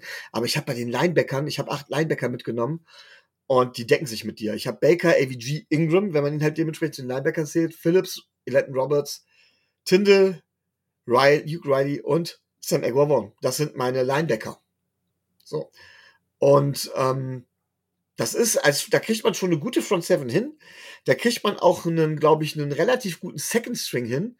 Ähm, dahinter wird's dünn. Aber bei welchem Team wird das nicht? Muss man auch mal ganz klar fragen. Und ich glaube, mittlerweile muss uns bei der Front Seven nicht mehr bange werden. Wenn ich mir halt so diese Ross, diese Roster-Ausstellung angucke, ist es tatsächlich eher der, der, der, der Second und Third String im Defensive Backfield, wo man überlegen muss und wo man ein bisschen basteln muss. Das war so die Quintessenz, die ich da rausgezogen habe letztendlich. Aber gerade was die Starter angeht, bin ich da sehr, sehr zuversichtlich. Also muss ich sagen, haben wir immer noch eine sehr, sehr gute Defense. Und deswegen verstehe ich auch nicht, wenn Leute, die ich als Experten sehr schätze, ich will jetzt hier keine Namen nennen, äh, nicht als ja, ich schätze wirklich, also du weißt ja, von wem ich rede, Rico. Ich, ich, ich, aber ich, ich, ich, ich habe ich hab viel Liebe übrig für, äh, für, für, ähm, für deutsche NFL-Journalisten, für die meisten zumindest, vor allen Dingen die von der schreibenden Zunft. Ich habe äh, äh, ich hab hohen Respekt vor den meisten Journalisten, was das Thema, ähm, ja, was einfach die Kompetenz angeht. Und dann verstehe ich nicht, wenn einer von den Leuten, die ich da so hoch schätze, tatsächlich sagt, naja, ob die Dolphins eine Top 10 Defense kriegen, ich meine, es wurde positiv gesagt. Ja, sie könnten vielleicht irgendwann eine Top 10 Defense sein. Ey, Leute, meiner Meinung nach, wenn ich das so sehe, ist es gar keine Frage, ob wir eine Top 10 Defense sind. Und das mache ich noch nicht mehr immer hundertprozentig an Stats fest, sondern ich glaube, es ist vielmehr die Frage, schaffen wir die Top 5? Was hart genug wird. 100 Prozent. Ich habe mich auch sehr gewundert darüber. Ähm, Weil klar, man, was, welche Spieler fehlen uns denn? Effektiv fehlt uns kein direkter Spieler, sondern uns fehlt der Head Coach. Ja, man muss halt sehen, ähm, wie sich unser Defensive Coordinator halt ohne seinen Head Coach macht. Das war ja letztes Jahr so ein bisschen die Diskussion, ob ähm, oder inwiefern äh, Brian Flores letztes Jahr dann wieder das äh, Playcalling an sich gerissen hat, wie stark, das ist ja auch nie rausgekommen. Und äh, dementsprechend, ja, muss, muss man dann mal schauen. So würde ich das jetzt beschreiben, ähm, ohne da wirklich tiefer drauf einzugehen. Dass, aber ich hatte die gleichen Gedanken und dachte so, ähm, okay, warum auch immer die Dolphins jetzt auf einmal so viel schlechter sein sollten, hat sich mir nicht erschlossen, wieso sie auf einmal aus den Top Ten rausfallen. Weil klar haben sich andere Teams nicht verschlechtert oder sind besser geworden.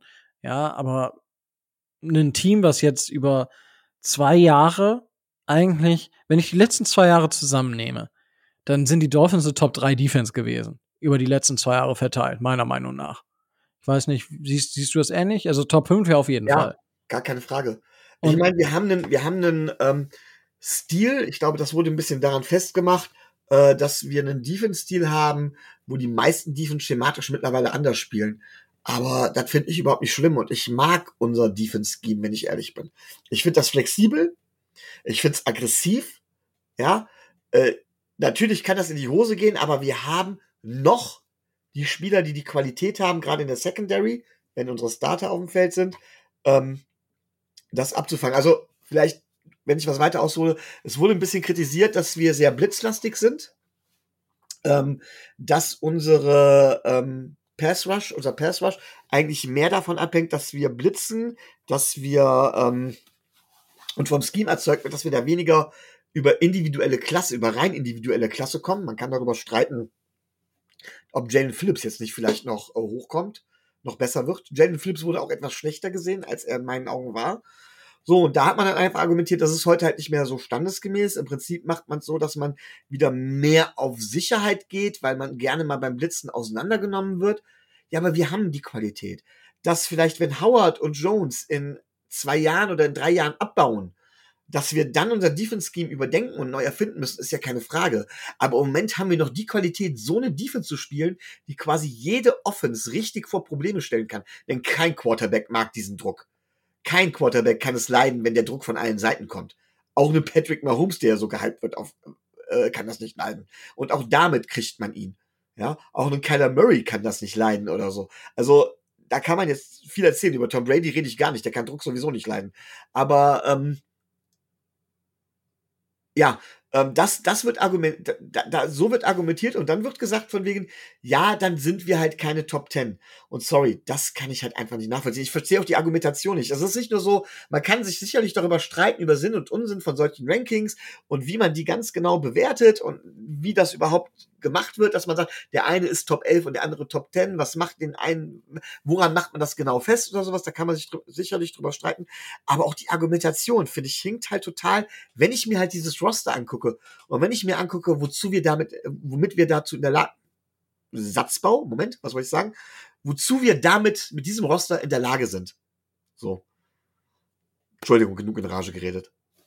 Ja, also äh, ich, ich, ich bin da sowieso einfach zutiefst enttäuscht, weil, ja, ich meine, was, was ist los mit den Leuten? Das ist das zweite Jahr in Folge, wo sie nicht über Andrew van Ginkel sprechen. Ja, das hat besagter Experte allerdings getan, das muss man sagen. Hä? Über AVG und Sila. Nee. Beide hat er auf dem Schirm gehabt. Nee. Doch. Nee, habe ich das überhört? Vielleicht hast du es überlesen. Ah, okay, ah, okay, du, ah, du redest über den Bericht. Okay, ja, never mind. Ich rede über das hörende Medium. Ähm, wo es, wo das ja quasi, das, okay, das, das hörende Medium ergänzt das lesende Medium in dem Fall. Ähm, Im hörenden Medium wurde zum Beispiel Channing Tindall komplett ignoriert. Ja, und auch Andrew van Ginkel, wo ich mir denke, der spielt seit, ich glaube, der in den letzten Jahren, beiden Jahren zusammen 2000 Snaps, natürlich Spe Spe Special Teams integrated. Ähm, aber, hä? So, ich war echt so, hä, Leute, warum vergesst ihr ihn? Und ja, ich habe einen Crush auf Andrew van Ginkel, I know, aber hä, das ist so ein elementarer Bestandteil und der, der bekommt so viele Snaps, dass du ihn ja eigentlich nicht ignorieren kannst. Aber offensichtlich kann man das. Und das ist auch okay. Ähm, aber wie gesagt, zur Bewertung des Ganzen sehe ich es auch wie du. Und ja, jetzt kann man uns vorwerfen, dass wir natürlich Dolphins-Fans sind und das ja viel, viel besser sehen, als es eigentlich ist. Aber für Ah, mich Fanbrille. Also sie, muss, muss man immer dazu sagen, haben wir nun mal auf. ja, ist, ist, pff, Wobei man Ja. auch sagen kann, wir sind eher, äh, äh, wie war das? Hometown-Doubter. ja, oder, oder halt so, aber es ist ja, wo ich sage, so, okay, Leute, ähm, ich denke schon, ich wüsste jetzt nicht, nur, also natürlich, wenn, wenn unser Defensive Coordinator nur ins Klo greift, dann haben wir ein Problem. Das sehe ich aber nicht. Dafür ist die Erfahrung von den Spielern, die jetzt da sind, einfach zu groß, dass das komplett auseinanderfällt. Dementsprechend sehe ich unsere Defense auf jeden Fall in den Top 10 mit dem Potenzial auf jeden Fall Top 5 zu sein. Und da kommt es für mich aber auch darauf an, wie stark kann unsere Offense die Defense dieses Jahr entlasten. Weil das ist ja das, was irgendwie so für mich gerade in der ersten Hälfte der Saison so ein bisschen Thema war.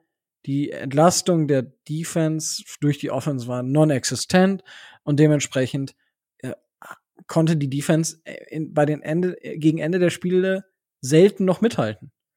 Und das ist einfach ein Problem. Und ich hoffe, dass das dieses Jahr besser wird. Ich glaube, dass das dieses Jahr besser wird. Und ähm, bin gespannt, wie es denn dieses Jahr besser wird. Ähm, und dann, the sky is the limit. Das gilt nicht nur auf unserer Quarterback-Position, würde ich sagen. wow. Ja, den äh, musste ich tatsächlich irgendwann mal unterbringen. Den habe ich schon länger auf dem Schirm, diesen fulminanten Witz. Mm, War das nicht irgendwie so, dass Namenswitze so die unterste Kategorie von Witzen in dem, in, in dem sind, was wir hier machen? Ich habe das irgendwann mal gehört. Ich meine, ich tendiere ja auch dazu, so schlechte Namenswitze zu machen oder sowas, aber ich habe da irgendwann mal gehört, das wäre so, so ziemlich das, das, das Schlimmste, was man machen kann. ja, dann, äh, ich meine, ich könnte mir wahrscheinlich noch ein paar überlegen.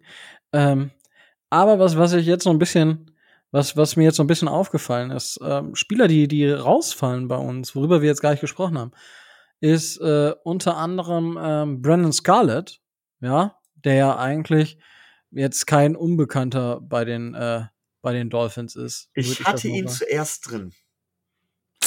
Ich hatte ihn zuerst drin und habe ihn dann tatsächlich rausgenommen.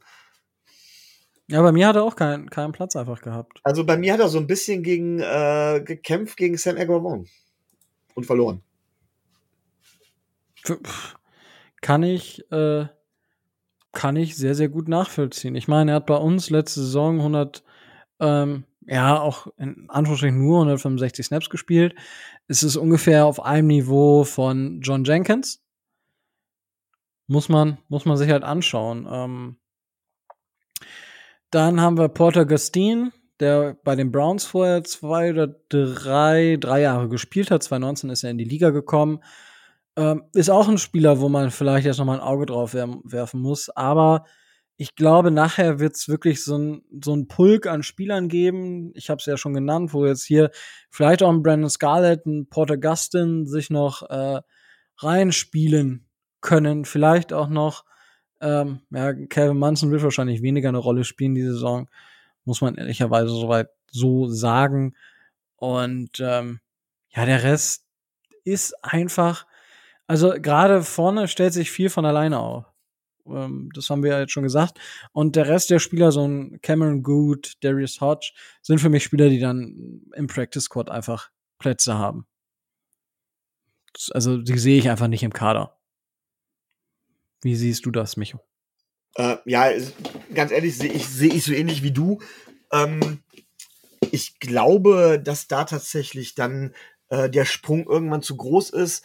Klar, könnte es sein, dass sie sich nochmal in den Vordergrund spielen, aber die Frage ist auch, was das Perspektive springt.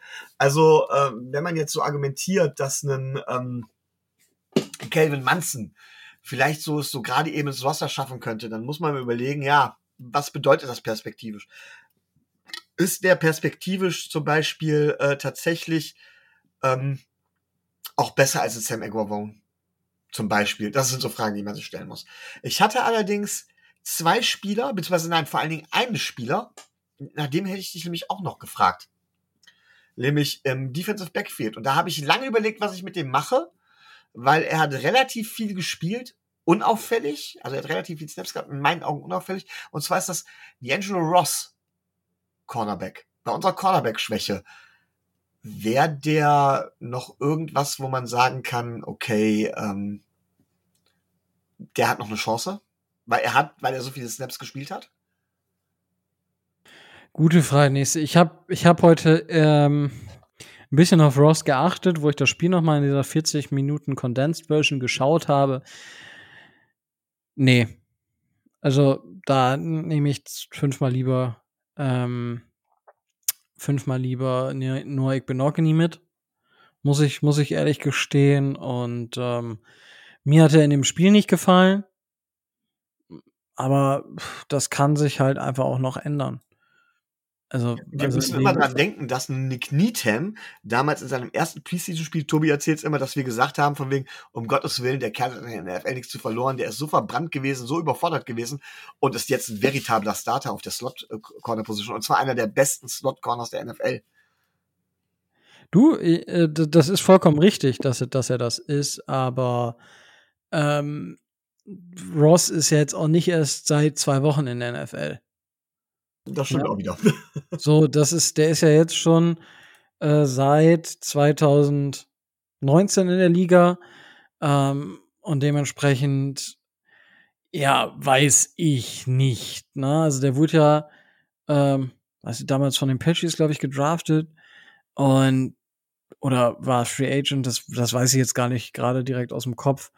Ähm, und ja, der ist 25, der ist quasi zwei Jahre älter, drei, drei Jahre älter als Noek Benogany. Ähm, und da gehe ich definitiv mit dem First Runner. Da kann man mir erzählen, was man möchte. Ähm, jetzt noch mal, um ein bisschen zurückzukommen auf das Spiel gegen die ähm, gegen die Buccaneers. Igbenoggi hat zwei Targets, die wurden beide gefangen. Ähm, das eine war halt die Busted Coverage, wo man, wo ich sage, okay, das ist schlechte Kommunikation. Und wenn Nick Benogany vorher noch vom Coach was gesagt bekommen hat und das versucht hat umzusetzen, dann kann sowas mal passieren. Ähm, der andere Cornerback, der einen Touchdown zugelassen hat, war D'Angelo Ross. D'Angelo Ross hat sieben Targets gesehen, die alle gefangen wurden für 69 Yards, äh, für 96 Yards. Ähm, nope. Also, deswegen bin ich auf Benogany aktuell deutlich höher als auf Ross.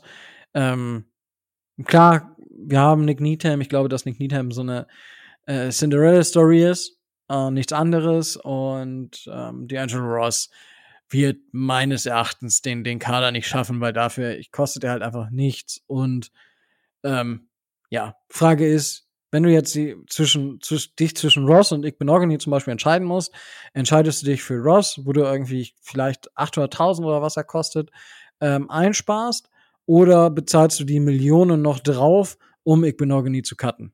Bei einem Spieler, der drei Jahre jünger ist. So, weiß ich nicht. Da, die, die Entscheidung ist, wenn ich das nur auf dem Papier sehe, ungefähr gleiche Leistung, ähm, denke ich nicht lange drüber nach. Ich persönlich. Na klar. ich kann es vollkommen nachvollziehen. Und das, aber wie gesagt, ich habe auch, das ist mir aber im, im Spiel selber schon aufgefallen, ähm, dass Ross relativ stark gemolken wurde ähm, in der Coverage. Also es gab nur einen anderen Spieler, der genauso viele ähm, Targets gesehen hat, und das war Quincy Wilson. Ähm, auch sieben Targets, von denen fünf gefangen wurden. Ja, aber das ist immer so ein bisschen die Frage, wem rechnet man welche Targets zu? Na, man hätte anstatt nur Igbenogany auch Brandon Jones das Ding geben können. Dann wäre es bei Brandon Jones ein bisschen anders ausgesehen. Aber das ist dann halt so. Aber ich bin, wie gesagt, für mich nur Igbenogany ist immer noch gelockt im Kader und ich glaube auch, dass wir ihn noch weiter durchziehen, einfach aufgrund dessen, dass wir uns es auch gar nicht so direkt leisten können, ihn zu cutten, um die Millionen aus dem Fenster zu werfen. Das ist, glaube ich, noch ein anderer Punkt, weil wir aktuell ja auch im Minus sind, was die, was die, äh, was die Kohle angeht. Und erst nach den Roster Cuts und dem Practice Squad quasi wieder im Plus sind. Das denke ich, ist so eine zweite Geschichte, die nicht irrelevant ist. Da fehlt uns natürlich jetzt Tobi, ähm, der uns das genau aufdröseln könnte, was wie wo und wie wir wo was einsparen könnten. Und ähm, ich würde aber aktuell davon absehen, irgendwelche Verträge zu restructuren. Deswegen. Weil das bricht uns dann in den nächsten Jahren wirklich das Genick. Glaube ich zumindest. Zumindest von dem, was ich so gelesen habe. Haben wir in den nächsten Jahren weniger Spielraum, als es wir gewohnt sind im, äh, im äh, ja, mit der Kohle, mit dem äh, Cap Space. So heißt es. Ja, das Problem ist halt, das Problem ist halt, dass die Spieler allesamt teurer werden. Wir haben teure Spieler noch dazugeholt.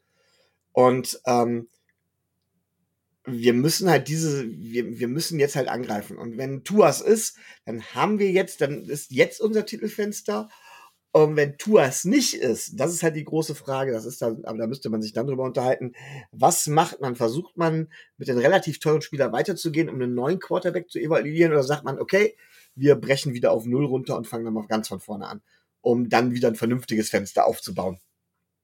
Aber das ist eine Entscheidung, die muss, glaube ich, erst dann getroffen werden. Da brauchen wir uns jetzt nicht den Kopf drüber zu zerbrechen. Ja, das hängt ja dann auch einfach von der Saison der 49ers ab und wie hoch der Draft-Pick ist. Ja, leider. Von uns leider, wir haben es selber nicht mehr in der Hand, sag ich mal. ja, was, was zum Teil gut ist, zum Teil aber auch. Dann gibt es am Ende der auch kein Rumgeheule. Das, wir brauchen, ist scheißegal. Und wenn wir halt. Nicht wieder von wegen, wir haben für einen Draft-Pick verloren. Genau. Ja, wir können am Ende Stell dir vor, wir hätten den First of All Pick und hätten ihn dann nicht. Puh, das wäre ganz schön bitter. Ja. Herrlich. Gut, ähm, aber insgesamt, ich glaube 24, 25 Spieler. Ich, 24 ist vielleicht tatsächlich die Lock-Number dieses Jahr. Ähm, letztes Jahr waren es 25 Spieler. Ja, ich habe jetzt ähm, auch dieses Jahr 25. Letztes Jahr waren es 25. Ähm, sechs Defensive Linemen, sieben Linebacker, sieben Cornerbacks und fünf Safeties. Wobei Jalen Phillips und AVG unter die Linebacker gezählt haben. Ja, das ist halt immer, ne? Ja, da muss man halt immer dazu sagen. Ähm, ja, die Special Teams Plätze, denke ich, die drei sind auch belegt. Und dementsprechend, ähm, ja, bin ich gespannt, was wir dann nächstes, nächste Woche in der, in der Offense zaubern und wie das im Vergleich zu letztem Jahr wird. Ich bin ich bin tatsächlich sehr gespannt darauf. Ähm, Micho, gibt es noch etwas, was du zu erzählen hast? ja, eine Sache, die mich, die ich sehr froh fand, und ich habe schon wieder vergessen, in welchem Team es war, aber ich habe mich dann so ein bisschen über die anderen Preseason-Spiele durchgeguckt und da ist mir einer unserer ehemaligen Spieler, den ich bei uns eigentlich sehr gemocht habe, der bei uns aber auch sehr viel Pech, vor allem mit Verletzungen gehabt hat, äh, aufgefallen ist. Und das ist Albert Wilson, der ein neues Team hat. Ich habe jetzt vergessen, welches, muss ich ganz ehrlich sagen. Aber es hat mich gefreut, dass er in der Preseason richtig eingeschlagen hat, richtig gut gespielt hat und dass er mal wieder zeigen konnte, dass er eigentlich ein verdammt guter ist. Ähm, bei uns hätte er keinen Platz mehr gehabt. Für den Nummer 4 wäre er tatsächlich zu schade gewesen oder so. Ähm, von daher finde ich es find ich nicht traurig, dass er gegangen ist. Aber und persönlich freut es mich für ihn, dass er tatsächlich einen Spot gefunden hat, wo er nochmal seine Leistung zeigen kann.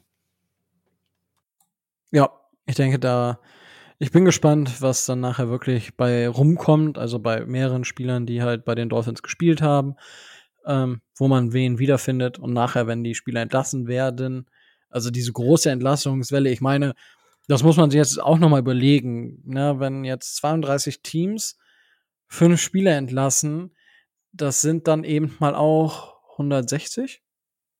Drei mal fünf sind 15. Zehn im Kopf sind 150 plus zwei mal 5. Sollten 160 Kannst Spieler sein. Als Hexadezimal und Dualzahl. Genau. Äh, dass 160 Menschen dort einfach gerade arbeitslos geworden sind. Na, das muss, muss man schon noch, noch immer im Hinterkopf behalten. Ähm, dass es für diese Leute halt wirklich einfach ums nackt Überleben für ihren eventuell Traumjob geht. Und ähm, ja, ähm, das wird noch, wird noch heftiger, weil es waren jetzt nur fünf.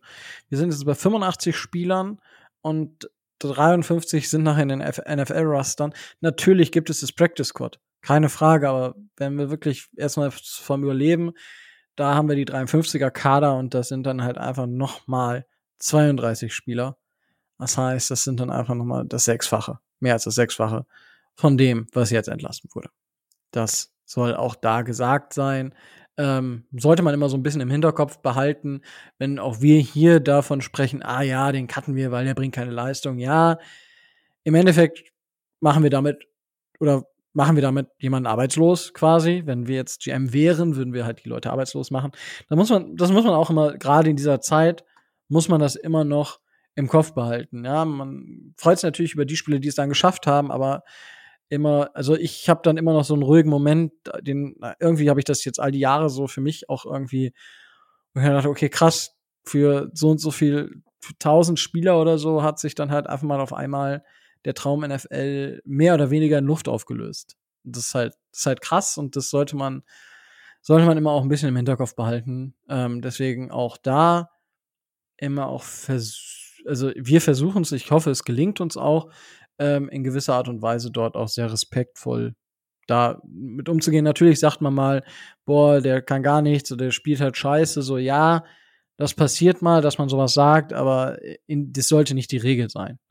Ja, und man, man kritisiert halt die, die Leistung der Spieler, aber insgesamt, ähm, dazu, ja. dazu muss ich sagen, es geht da vor allen Dingen um die Leute, die das erste Mal versuchen, in der NFL zu spielen und die nicht gedraftet worden sind und vor allem spät gedraftet oder wenn spät gedraftet worden sind. Zum Beispiel mit einem Noah Ekbinogine habe ich persönlich kein Mitleid. Der ist und bleibt Millionär mittlerweile.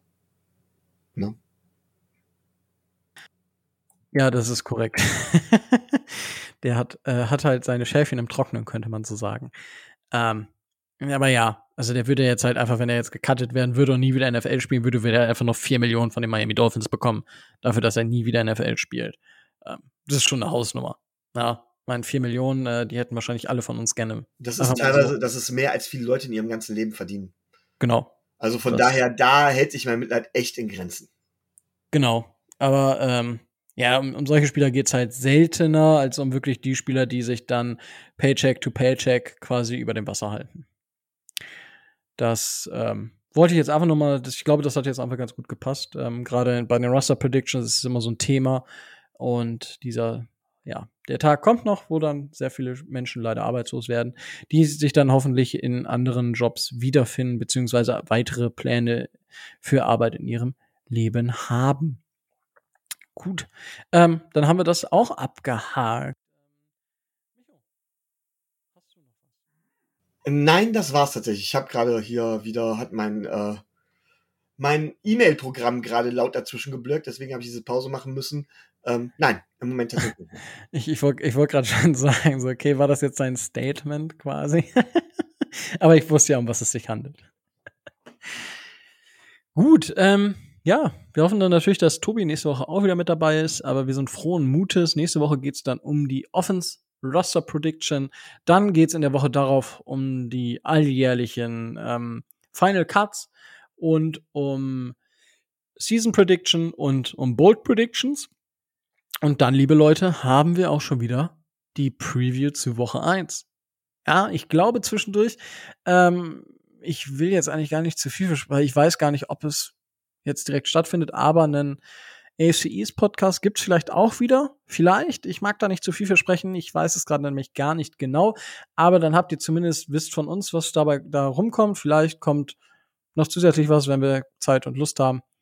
Und ähm, ja, ich freue mich auf jeden Fall, dass es wieder losgeht, man Football gucken kann, man darüber reden kann und ähm, es nicht mehr allzu theoretisch ist. Gut, damit ähm, würde ich sagen, machen wir die Sache rund. Es hat wieder super viel Spaß gemacht. Und ähm, ja, wenn ihr uns unterstützen wollt, dann geht das auf zwei verschiedene Arten und Weisen. Einmal natürlich monetär über Patreon, das geht schon ab 2,50 Euro im Monat, 2,50 Euro. Das sind ja inzwischen ja, ich weiß gar nicht mehr, was man für 2,50 Euro heutzutage bekommt. Ja, früher hätte man wahrscheinlich davon ganzen drei Eisbecher bekommen. Heutzutage kriegt man noch, nee, nicht mal eine Kugel Eis ungefähr. Ja, etwas mehr, vielleicht ein, eine Drittel Kugel Eis. Oder ein Kaugummi. Ja, ein Kaugummi. Früher im Kaugummiautomaten so für 10 Pfennig. Heute 2,50 Euro. Ja, unglaublich. 5 Mark. 5 Mark. Unglaublich. Ähm, ja, für 5 Mark geht das schon im Monat. Und wenn ihr sagt, nö, möchten wir gar nicht so gerne, dann ist das vollkommen okay. Ähm, und wir finden es schon toll, wenn ihr uns einfach zuhört, wenn ihr uns Feedback gebt. Ähm, Feedback könnt ihr uns überall geben. Ähm, schreibt uns direkt an auf Twitter, schreibt uns auf YouTube. Ähm, ihr könnt uns bei Apple Podcast eine Rese äh, Rezension hinterlassen. Ihr könnt uns bei Spotify ähm, bewerten. All da, all die Klicks, abonniert uns da, wo es Podcasts gibt. Das hilft uns auch schon weiter und darüber freuen wir uns immer sehr, wenn wir das sehen und ähm, euch einfach von euch auch Feedback bekommen, dass es euch Spaß macht, uns zuzuhören und ihr Woche für Woche einhör, äh, einschaltet, um einfach zu hören, was es Neues bei den Dolphins gibt. Und ähm, ja, das sei es dann gesagt und damit bleibt mir auch nichts anderes mehr zu sagen als stay tuned and fins up.